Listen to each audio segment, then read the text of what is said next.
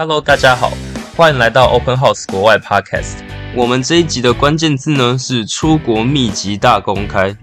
那我们很荣幸呢邀请到了一位优秀的学长，他是从台大电机毕业，出国职攻博士学位，在去年呢录取于 UCSD 的 CSE。那他今天来呢，就是想要和我们分享一些出国的心得。让我们欢迎杨千亿学长。Hello，大家好，啊，我是现在在 UCSD 的 CSE 啊就读博士一年级的杨千亿。诶，那我想问一下，就是我们很多观众可能都会有一个疑惑，那就是 CSE 到底是什么样的一个科系？对，这个问题问的很好，因为就在台湾没有所谓 CSE。那啊，我先简单讲一下，CSE 其实就是 Computer Science and Engineering。那在台湾的话，可能比较类似于资工系。那其实啊，所谓 CSE，就是其实它蛮广的。比方说，像是你们是交大嘛，那交大有一个系叫做大电机系。那为什么它叫做大电机系，不是叫什么电机系或者什么其他系呢？简单来说，就是因为它里面含花的东西太多了，对，所以我们就干脆就叫它大电机系吧。那其实，在我们学校的 CSE 有这种概念，就是凡是跟 computer 相关的东西，那在我们系里面都有。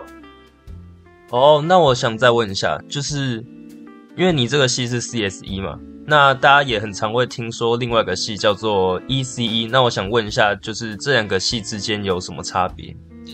那呃，我想要用一个所谓光谱来解释，就是如果我们画出一条光谱，那最右边就是 EE，也就是 Electrical Engineering，那最左边是 CS，也就是 Computer Science。那啊，可能 ECE 呢，就是在这条光谱上面属于离 CS 比较接近的 EE，那 CSE 呢，可能就是在这条光谱上面离 EE 比较像的 CS。哦，那我了解。所以如果从左数到右过来的话，那就是 E E E C E C S E C S。我这样理解是对的吗？对，没错。好，那我想这很大程度上应该会回答到我们观众的一些疑惑。那请学长继续您的自我介绍。那啊，我是在前年的时候从这个台大电机的大学部毕业。然后之后申请这个啊 UCSD 就是圣地亚哥啊的加州大学圣地亚哥分校，然后就录取，然后之后从去年的九月来这边读 PhD，也就是博士。那我刚过完一个学期，就是我们学校是三学期制的，所以我刚过完我呃博士第一年的三分之一这样子。对，那请大家多多指教。好，那所以学长您的自我介绍就是差不多到这边告一个段落。嗯，没错没错。那我们就进入下一个 part，也就是有关于出国整个流程还有心态的一个访问。我先从最根本的一个问题开始，您是从什么时候开始决定要出国的呢？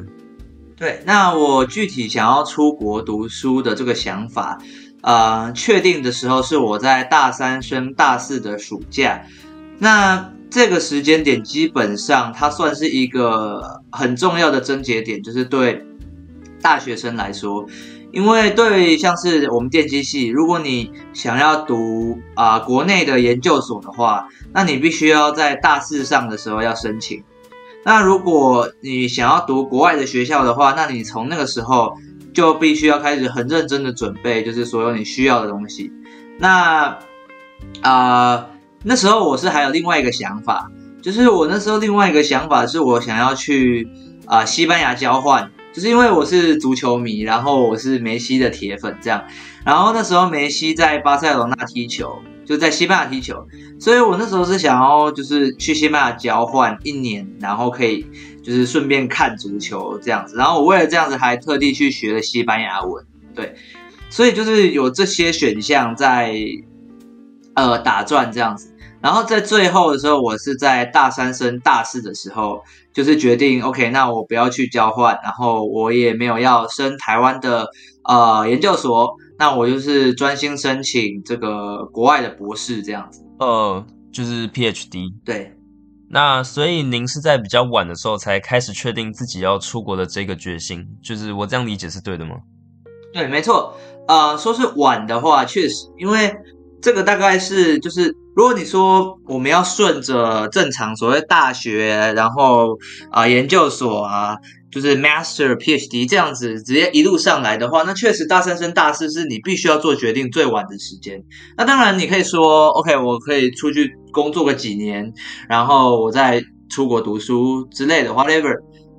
对，但是。如果是对于说，呃，你想要就是顺着这个途途径直接上来的话，那确实大三升大四是你必须要决定最晚的时间。对，诶，那我有一个问题哦，就是说，像学长您这样子在比较晚的时候才决定要出国的人，就是会不会拿毕业后的一年时间作为缓冲来准备出国的一些东西？其实主要要看每个人的生涯规划，像是男生嘛。通常男生比较会需要演一年，好，或者是申请 PhD 的人。那之所以男生要演一年，就很简单，因为要当兵，所以就是你毕业以后，你必须要空出四个月。那你四个月一空下来，那就是再等一年所以通常就是男生会再等一年。那女生的话，通常比较不会，但是呃。如果你是要申请 PhD 的话，那你可能通常还是会再多等一年。的原因是因为申请 PhD 就是需要一些研究成果之类的东西。那多一年的话，会对我们申请蛮有帮助。就是在这一年，其实可以产出多一些东西。这样对对对，没错没错没错。那我想问一下，就是你在这一年里面，你是选择去公司实习的，还是你选择多做一些专题？这个问题问的还蛮好的。我在就是如果我是。正常就是大学毕业就要读呃博士的话，那我必须要在大四上申请。那大四上申请，也就是说你必须要拿大一到大三的东西来申请。那大一到大三基本上我没有做出什么东西啦，就是 虽然讲的那个有点啊呃了解了解，但是其实就是我没有做出什么东西，所以我基本上大四上是不可能。申请的对，那我申请的时候其实就是大四毕业，也就俗称大五上，但是我没有读，我没有延毕啊，所以对我来说就是毕业后的那个时候申请。那在大四的这段时间，我是有做出一些东西的，然后一直到这个申请嘛，申请大概到当年度的大概十二月，然后从那个十二月之后，其实我是在这个联发科的。就是联联发科有一个 research，就是它叫做 MTK Research，那中文好像什么联发创新基地之类的，对，然后我就是在那边实习半年这样子，对。哦，有听过，有听过，嗯，对，没错。那其实就是呃，时间大概是什么时候？在对，就是以 timeline 来说的话，我申请大概是从我毕业以后的八月到十二月这段时间我在申请，然后同时我有在做研究，就是八月到十二月这件事，我在做，我也有在做研究。对，然后其实我是在另外一间公司，就叫做 Maxeda，是一间 EDA 的公司做实习，然后在做实习的题目就是在做研究，做某些研究这样子。然后到十二月结束了以后，我就到这个就是联发科那边去实习，一直到就是去年的六月，就是我来这边之前的那个六月结束，这样，然后我九月过来这里。呃，了解。所以说你在 Max EDA 的这段日子，既可以算是你的实习，也可以算是在做研究。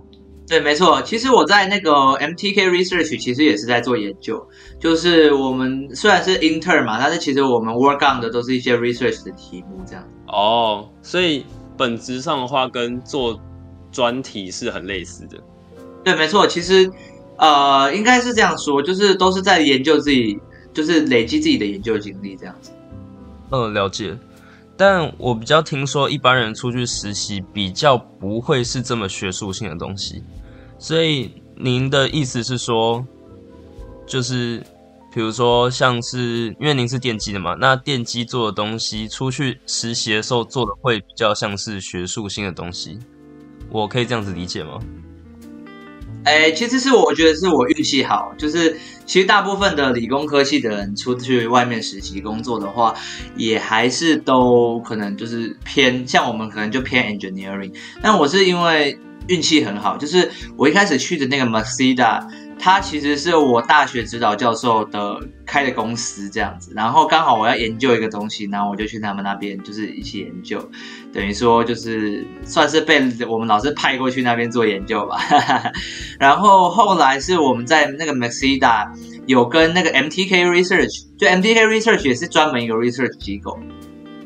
那我那时候在 Maxida 的时候，我们我们研究的东西其实跟 MTK Research 就有合作，然后合作完了以后，MTK Research 就问我，我说，就我跟我的另外一个 partner 这样，就问我们说，哎，我们要不要过去那边 intern 啊？我们就说好啊，所以我们就过去 intern，对，然后就也是在那边做 research，所以算是我觉得算是运气很好。嗯，那我想问一个问题，就是说，像您这种。研究类型的实习机会，我想一般人都会觉得比，嗯，正常的实习机会还要来得更好。那我想要问一下，说就是获得这种机会是运气成分占的主要吗？对，没错，但我觉得还是要看人。有的人他就对研究没兴趣呀，他可能就是想要做工，就是 engineering 的东西，那可能做 research 对他来说就不适合。对，所以其实我觉得还是要看人。不过你说的也没错，就是这种研究类型的工作确实是很少，尤其是还是 intern，那更是少之又少。对，没错。嗯，了解。所以说，如果想要从事研究的话，那一般而言还是会选择在学校做专题。而不是去外面找实习机会。没错，没错，没错。那我想要问一下，就是你这个这些实习机会啊，这些专题啊，都算是你出国之前的实力养成一部分。我可以这样理解，对不对？对，没错，完全没错。好，那除了这些东西之外哦，就是为了出国申请 PhD，您还有做一些其他方面，比如说像是英文能力的培养，或是课外活动之类的吗？啊，其实一个最简单的就是啊，来美国这边读书的话，你申请就是需要英文嘛。那英文主要分成 GRE 跟啊这个托福。那托福其实我以我个人啦，就是没有什么准备，就是 大概做做考古题，然后就去考了这样子，然后就大概考个够用的分数了。那 GRE 的话，我有去补习。那我就是有补一间叫做 Mason，可能蛮有名的 M A S O N，对，就是大家都会去补那间。那基本上就是补了，然后考了，然后分数考过，对。但是基本上现在很多学校都不看 G R E，而且 G R E 其实他也不太 care 你到底考几分，对。所以其实我觉得这个大家就是自己斟酌，对。那其他的部分的话就没有特别做什么准备，就是做我的研究这样。所以说，托福相较 GRE 来的更重要，可以这样子理解吗？没错，没错。可是托福也比 GRE 简单很多，对。了解。那我想要再问一个问题哦，就是说你刚刚有提到托福所谓够用的分数，那我想要问一下，就是这个够用的分数具体而言大概是多少呢？其实要看，但是基本上总分的话。大概就是一百分以上到一百零三、一百零四以上，算是一个够用的分数。但是还有一个很重要的一点是，就是口说分数，因为呃，像是我到这边去毕业是需要当 TA 的。那呃，我们这边 TA 规定说，就是它有一个托福口说的那个分数的限制。那我必须要考到二十三分以上，我才可以当 TA。所以。我那时候就是想尽办法把我的那个口说弄到二十三分以上。呃，所以说对于 Master 也好，PhD 也好，他们对于托福的要求不会是一个总分，而是说某个细项需要多少分这样子。基本上都是一个总分，只有就像这种需要当 TA 的特殊情况，才会需要求你的口说要几分这样。呃，了解，因为 TA 是比较会需要跟别人对话到的。对，没错没错，但是不过就是这是我申请的学校，我只申请了时间学校啦，所以其他学校我也不能保证说就一定是这个样子。对，好了解。那关于 GPA 和课外活动的部分，就是您有在这方面去琢磨吗？哎，其实 GPA 我那时候真的蛮随便的，就是我都乱修课，就是我像我修了一个量子力学，然后我根本没有任何基础，然后进去我就是被电的很惨，然后最后拿了 C 减吧。那个 C 减还是我觉得老师看我可怜给我过，不然其实应该本来会被挡掉。对，所以其实我大学的时候其实没有真的很认真在顾 GPA 这样子，然后，嗯。对，就是因为我后来申请的是博士嘛，所以其实 GPA 也没有那么重要。然后，对，但是呃，就课外活动的话，其实我是有参加，像是我就是有去系上的足球队踢球这样子。但我觉得其实就是我的这个类型的课外活动对我的申请是没有什么帮助的。对，好了解。那如果是对于 Master 呢，就是课外活动的比重大概会是多少？就是依你的了解，基本上 Master 根据我不负责任的观察，就是还有坊间的说法，基本上 GPA 就是最重要的。所以，所以如果你要有志申请好学校 Master 的话，记得把你的 GPA 冲高这样子。然后课外活动的话，我觉得这个真的很难说，因为像是我的一个同学啊，有一个朋友很厉害，他有写了一个 Open Source。然后他的那个 GitHub 的 repo 上面有一千三百多颗星星，哦哇！但是他也没有录取什么 Stanford、Berkeley，对啊，他也是录取 UCSD，然后他现在是在那个 Georgia Tech，对，其实就是差不多。所以我自己真的自己觉得就是应该都是看 GPA 吧，不然没有理由。哦，所以说，如果各位观众呢，你们想要申请 Master 的话，就是还是顾好你们的 GPA 会比较重要。没错，就是看你想要去哪里啦。就比方说，如果你只想要来我们学校的话，那可能跟我差不多的 GPA 就够了。对，UCSD 不是什么特别难进来的学校。不过，如果你可能想要去什么 Stanford 啊、Berkeley 这种，就是 CMU 这种，就是非常顶尖的牛，大家他们叫牛校。对，那你可能 GPA 就真的要不错这样子。对，呃，了解。那在你准备完这些英文能力专题研究之后，呃，您会面临到就是呃申请 PhD 的整个流程，也就是说从报名 PhD 到开始写备审资料，呃，整体大概会是怎么样？OK，所以呃，通常就是他们会说，就是你开始申请是越早越好。不过我看应该。就是会听这个人很多都是 deadline fighter 啊，所以我讲这个可能也没有意义。对，但是我自己真的是觉得越早开始越好。那主要是因为你在申请的时候需要写两个东西，就是其实报名很简单啊，报名就是填填基本资料，然后缴钱就好了。只是就是填基本资料可能要一阵子，但是其实就 trivial 很简单，你叫你的家人帮你填也都没问题。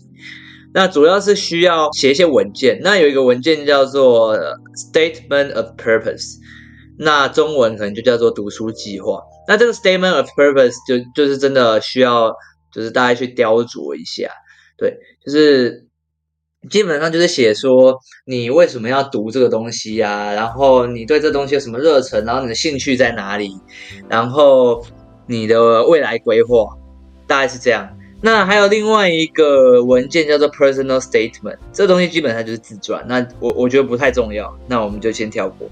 那还有一个东西叫做 CV 或者说 resume，就是你的履历嘛。那这个履历基本上也是需要雕琢一下。对，那至至于要怎么写履历，这个网络上太多教学，这个我就不赘述。那所谓 statement of purpose，我们简称 SOP，这东西我觉得我自己也写的不太好，所以我也不好跟大家建议什么。但是就是建议大家说，嗯，就是要提早开始啊。就是大概所谓八九月开始申请，然后大部分的申请 deadline 是在十二月一月的时候。那在这段期间，其实听起来很长，但是你在中间写那些文件的过程，一定会非常崩溃。我到现在还没有听到有一个人写那些东西是不崩溃的，对，所以就基本上要尽早开始。对，好，那啊，你总算辛苦的把就是所谓报名表都填完了，然后这些文件也都交出去了。以后呢，接下来就开始，我是 PhD 嘛，那我接下来就是开等面试。那就是 Master 这个我不好说什么，因为我我我没有经过。就是其实 Master 跟 PhD 是很不一样。那在 PhD 里面，就是我们就等面试，那面试就会有教授来跟你面试嘛，然后你面试完了以后，教授就会决定要不要录取你这样子。对，其实大概就是走这样子一个流程。对。哎，你刚刚前面有提到说，就是有自传跟那个 CV 的部分吗？对，那这两者之间，呃，差异会很大吗？因为我听起来，它感觉像是交集性很高的东西。那个呃，硬要说的话，你这个 SOP 就是 Statement of Purpose，它跟 CV 反而会比较像。那 Personal Statement 就是讲说什么哦，我家里有几个兄弟姐妹啊，然后我出生在哪里呀，然后我成长过程哦哦哦，比较像是对对对，比较像是你的呃成长环境、家庭背景。对啊，然后什么哦，所以可以理解为什么不太重要。嗯，对对对对对。那这样子申请完之后，就是从申请截止到放榜之间，大概会有多长的时间呢？对，其实其实申请这个东西没有所谓放榜，就是你就是每天等等 email 这样子，嗯，然后。就是比方说，如果是 PhD 的话，像我的话，就是教授一开始跟我说，哎，就是这个千亿啊，我看到你的履历，然后我觉得我对你蛮有兴趣的啊，那就是我们要不要约一个时间来面试这样子？然后我就跟他说好嘛，对，我们来约面试。然后面试完了以后，他可能就会进行说，OK，好啊，我们这边就是我给你有 offer 这样子，所以就是就这样子。那每个人的时间点都是不一样的，因为就是看教授。那其实。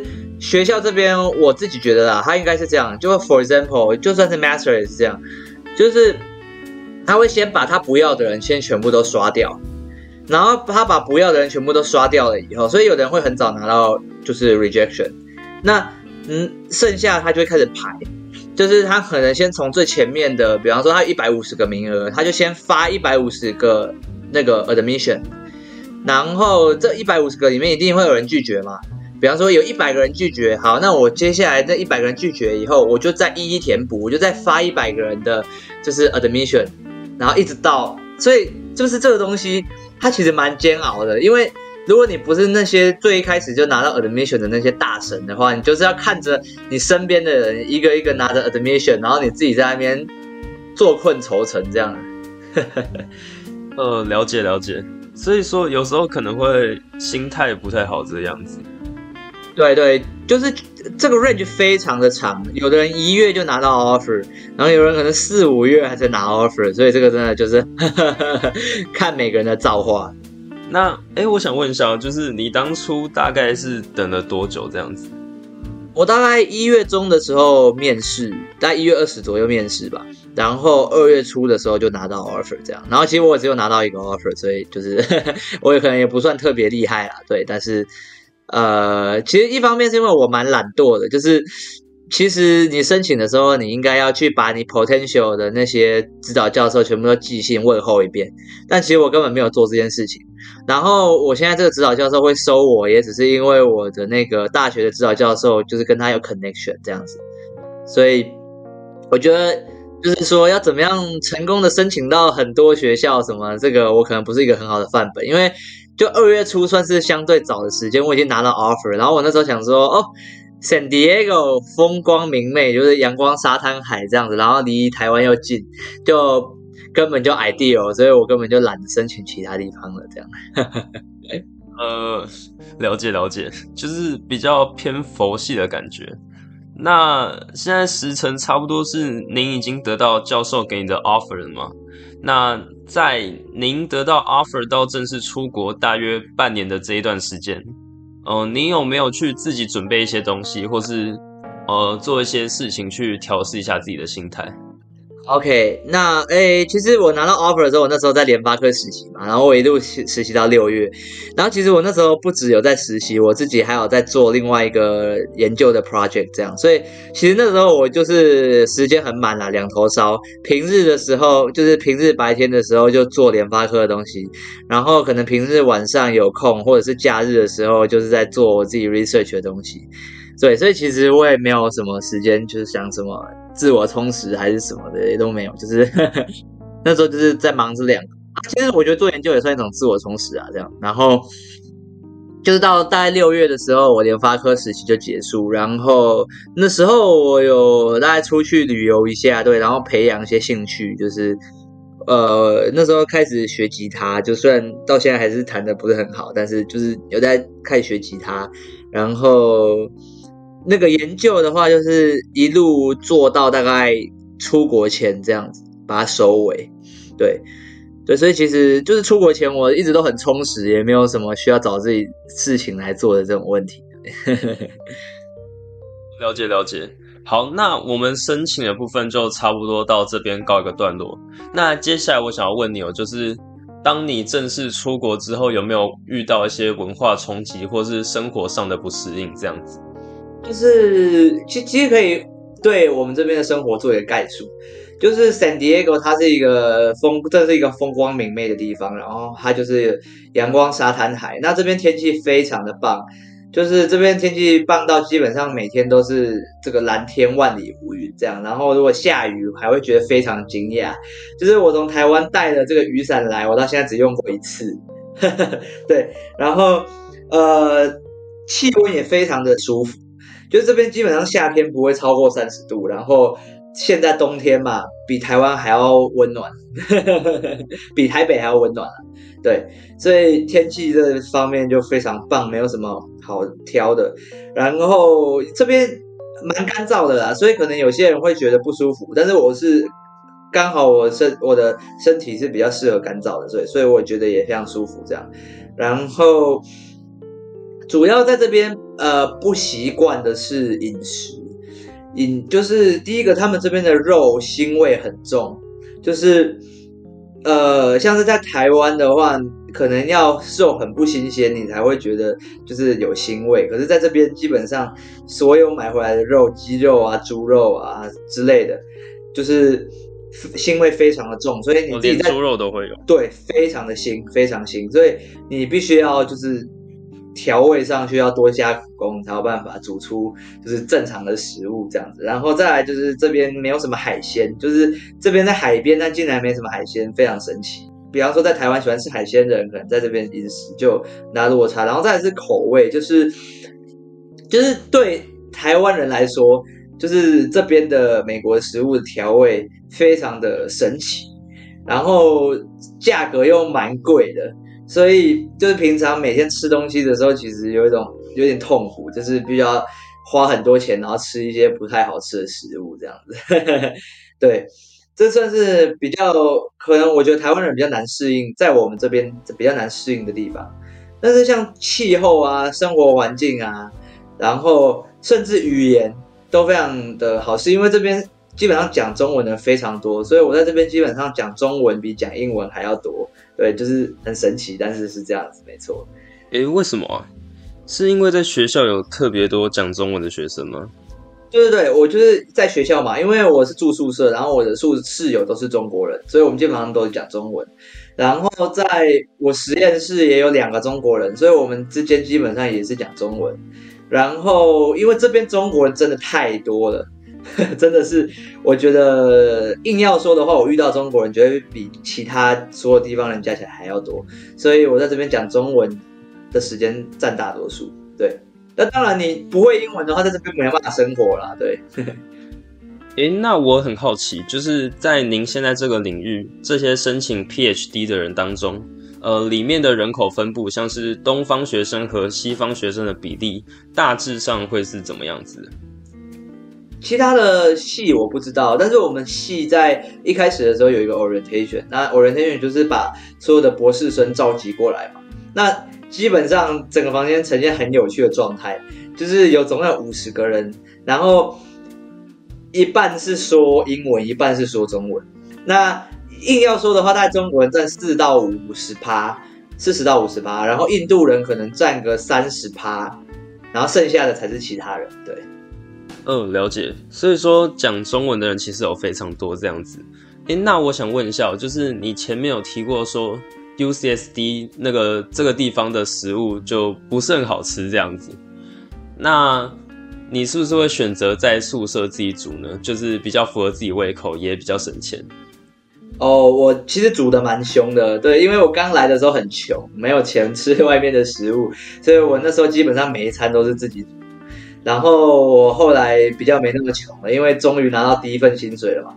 然后我就呃也比较常吃外面的，但是其实还是常常自己煮。就是我们宿舍大就是都会大采买啊，然后买很多食物回来，然后就是想吃的时候就自己煮这样。对，诶，那你们宿舍会放那种快煮锅，或是大概会是多大的？就是一个快煮锅吗？或是还是说会有那种？可以拿来煮火锅的大锅子，电电磁炉那种的。哦，我们我们宿舍有一整个厨房，对，所以就是除了它的那个炉子很难用以外，基本上正常的那个想煮的东西都煮得出来，对。所以说，生活适应上面总体来说是没有什么问题，然后语言沟通上面也算是非常的友善。哎，算是算是对。哦哦，有一个啦，有一个，就是这边，因为我们这边离墨西哥很近，所以可能很多人就是会讲西班牙文，但是基本上这边人都会讲英文啊。但是，比方说你去餐厅点餐的时候，就会有很多东西它是用西班牙文写的。那如果你看不懂西班牙文的话，你可能就是要问店员，或者是上网查，或者是之类的。对，所以可能呃来 San Diego 这个地方的话。当然也不是说你一定要，但是如果你会一点西班牙文的话，会更 smooth 一点。对，好了解。所以你当初学的西班牙文是有派上用场这样子？对，在意想不到的地方用意想不到的形式。呃，真的很有趣哦。那最后想问您一下，就是对于未来学职涯的规划，就可以概述一下吗？呃。当然，对我来说最简单就是我要拿到这个 PhD 的学位。那拿到学位，这个就是呃，我们这边该做什么，该做什么研究，该考什么试就做什么这样。然后拿到 PhD 以后，我个人会考虑看是要回台湾工作，还是留在这边继续工作。那以目前的想法来说的话，我可能会想要在这边工作个五到十年，甚至十五年左右，然后最后一定会回到台湾。对，这个是我目前的规划，这样子。嗯，了解。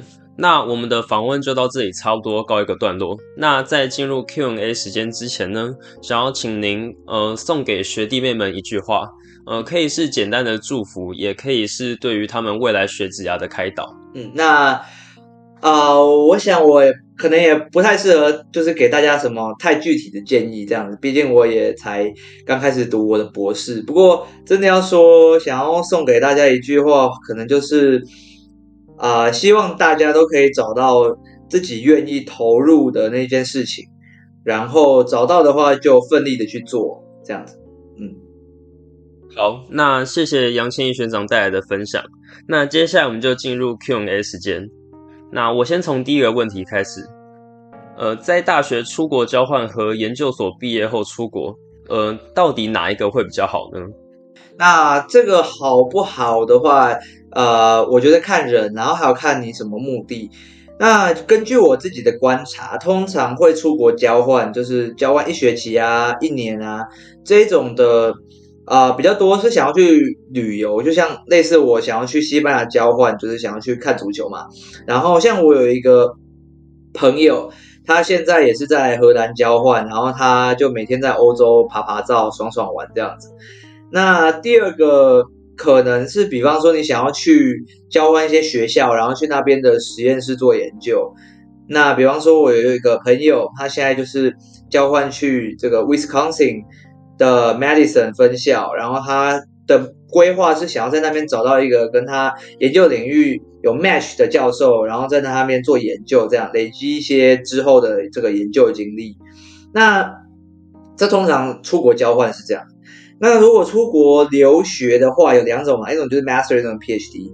那根据我的观察，通常读 Master 这个通常是为了要在国外找工作。那比方说你来呃美国读 master，然后就是在美国找工作嘛，所以他们通常来这边以后就是啊投履历、刷题、面试这样子。那这个是 master，那 PhD 就相对单纯嘛，就是你就是要拿一个 PhD 学位。所以啊，就这三种就是。啊，出国交换、出国读 master 跟出国读 PhD，他们通常各有不同的目的。那所以好不好的话，就是要看你，然后看你的目的是怎么样，然后取决，然后选一个最适合你这样子。那嗯，我想问一下，就是出国交换，你在大学的时候出国交换，会对于申请研究所或是 PhD 会有所帮助吗？啊，基本上就是。如果是申请 master 嘛，刚刚我讲的就是我自己的观察是看 GPA 啦，所以如果出国交换对你的 GPA 有帮助的话，那可能有帮助吧。那如果没有的话，那我觉得可能帮助没有那么大。然后啊，如果你是要申请 PhD 的话，那如果你去交换的那个学校，然后你去那边的学校的教授那边做研究，然后刚好你做了研究那个教授跟你之后 PhD 申请的指导教授又有 connection，那你就可以找你去呃交换的时候做研究的那个教授帮你写推荐信，那就会非常有用。那其他的部分的话，我可能想不到一些具体的用处这样子。好的，好，谢谢杨千一学长。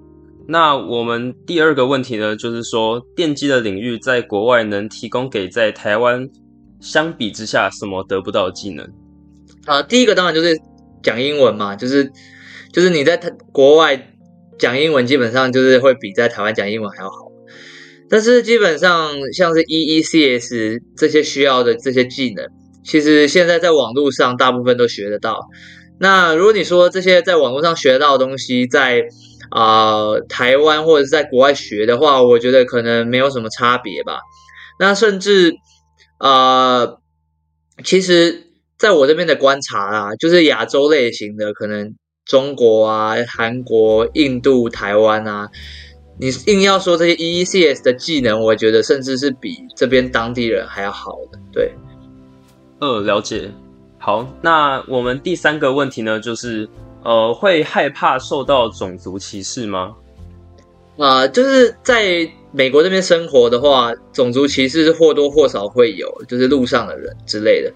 但是如果你说是在我工作上或者在领域里面的话，可能因为我这个领域 EDA，然后它。大概七八成以上都是亚洲人，然后基本上 EECS 这个领域可能大概一半也是亚洲人，所以硬要说的话，你在这个地方如果你要歧视亚洲人的话，那你基本上歧视超过一半的人，这基本上不太可能。所以我觉得在我专业领域里面，我是没有感受到种族歧视，但是在生活的话就一定有，在美国一定有。对，了解。所以各位观众朋友们，如果想要出国的话，最好要先考虑好。呃，种族歧视这一方面的问题。好，谢谢杨青一学长。那我们接下来下一个问题呢，就是呃，到目前为止，您会后悔出国读书吗？啊，嗯，就不会，因为基本上在这边的各方面跟我来之前想的其实都差不多，就是没有什么让我太意外的东西，所以都算是还在我的掌控之内。对，好，嗯，OK，了解。所以说，就是规划的好是很重要的啊。其实也不是规划啦，主要是来这边之前要想清楚，就是心理准备要做好。对，就是你不能到这边来说，哈，怎么跟我想的不一样？哇，那你这个就很痛苦了。